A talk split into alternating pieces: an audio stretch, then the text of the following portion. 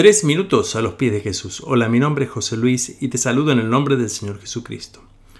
A José, el esposo de María, la mamá de Jesús, se lo consideró en la Biblia como un hombre bueno. Esta calificación se la ganó teniendo la actitud de un hombre respetuoso y que en realidad no quiso avergonzar a María y que se tomó el tiempo que correspondía para entender la situación y actuar como correspondía. Me preguntaba yo, ¿qué tan buenos hombres somos nosotros hoy y cuáles son nuestras actitudes?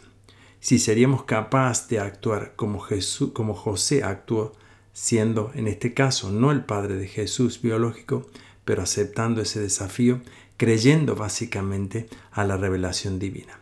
José tomó esta responsabilidad, o mejor dicho, esta actitud, y luego es aclarado por el mismo ángel que explica toda la situación.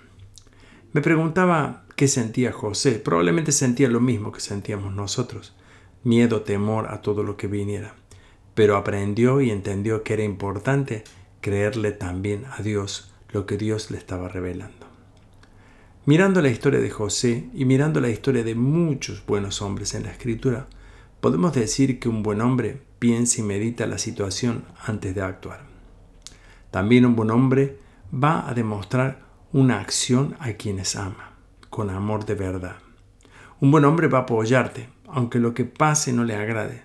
Eso hizo José con María. No estaba contento con lo que ocurrió, pero esto no impidió apoyar a la mujer que él amaba.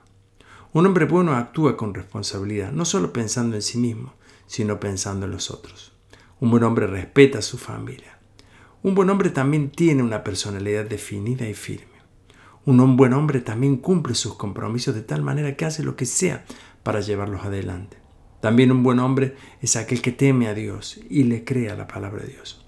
Un buen hombre respeta a su pareja y la honra, aunque las situaciones parezcan extrañas. Finalmente, un buen hombre puede cumplir y debe cumplir todo lo que la Escritura le manda, y lo va a demostrar de esta manera.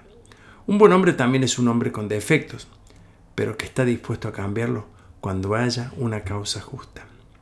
Y yo quiero invitarte hoy en este día a meditar, especialmente los hombres, a que meditemos en este punto. Sin lugar a duda va a ser probada nuestra integridad tal como hombres, que estemos dispuestos y preparados a responder como corresponde, pensando y actuando correctamente. La Biblia nos va a ayudar muchísimo en esto y te invito a investigar sobre este tema.